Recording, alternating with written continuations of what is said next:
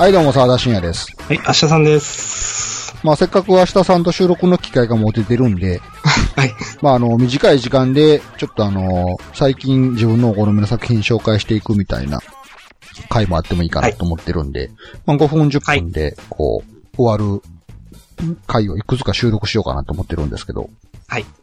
まあ、先にどんな感じで漫画紹介するか、漫画ですね、漫画の話をしたいなと思ってるんですけど、まあ、どんな感じで漫画を紹介するかっていう参考として、私の方から一作品ちょっと紹介したいかなと思ってるんですけど、はい、ありがとうございます。はい。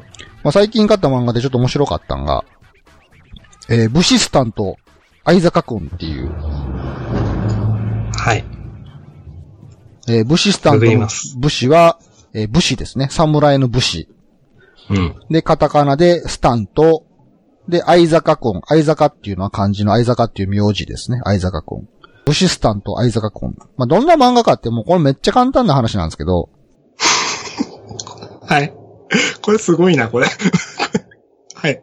お侍さんがいた時の日本の時代の、まあ、春画？あの、エロい絵ですね。うん。うん。うん。春画を描く相坂くんっていう人がいるんですけど、うん。その人が現代の日本の漫画家のアシスタントになるってだけの話です。おー。なるほど。結構その、い今ちょっとググったら絵面がすごくて、ええちょっとびっくりしました。で、なんかこう、相坂くんの当時はなんか春画を描いたりやり取りすることが、なんかおそらくこれ違法やったんかな？罪に値する行為だったと思うんですけど、あんまりこの時代背景がようわからへんから、実際のどこどうか知らないんですけど、あのー首切って処刑される風になってますよ、相坂くんが。ああ、はい。で、相坂くんは、くそ、もっとよ、書きたかったのにって、こう、無念の気持ちを持ちながら、こう、処刑されそうになるんですけど、急に現代にタイムスリップしてくるっていう。で、現代の方の主人公は、あのー連載漫画を抱える漫画家の先生と、アシスタント2名の、まあ、キャラクターがいるんですけど、そこにこう、急に、相坂くん、亀甲縛りで首を処刑されようとするんですけどね。その瞬間タイムスリップするから、急にその漫画家のオフィスに、亀甲縛りの侍が登場するっていうところから 始まるんですよ。はいはい。で、まあ、基本こうギャグ漫画なんで、なんか、そういうリアルなどのこうのっていうのはないんですけど、まあ、相坂くんからしたら、見てら、何のこっちゃ分からへんわけですよ。急にここどこかいな、みたいな話まあそうですね。うんで、漫画家の先生からすると、誰？ってなるんですけど、それよりも締め切り気になるし、みたいな感じで、結構こう放置、そのまま放置されたりして、なんか。はいはい。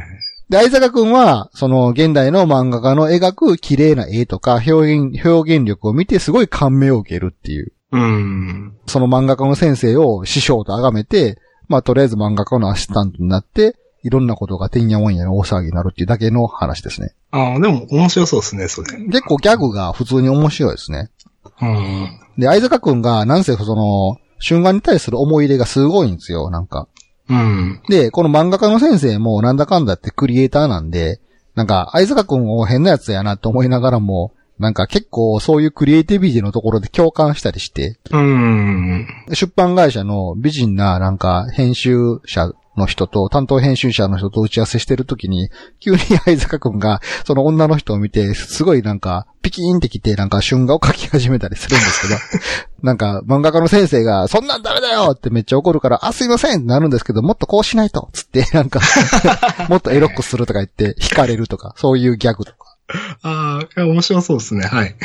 結構面白い。で、相坂くんのキャラクターが結構なんていう、ピュアというか、なんかこのうん、本当にこう、絵を探求する人、絵絵を探求することにどこまでもなんか愚直っていう、ピュアなキャラクターなんで、うん。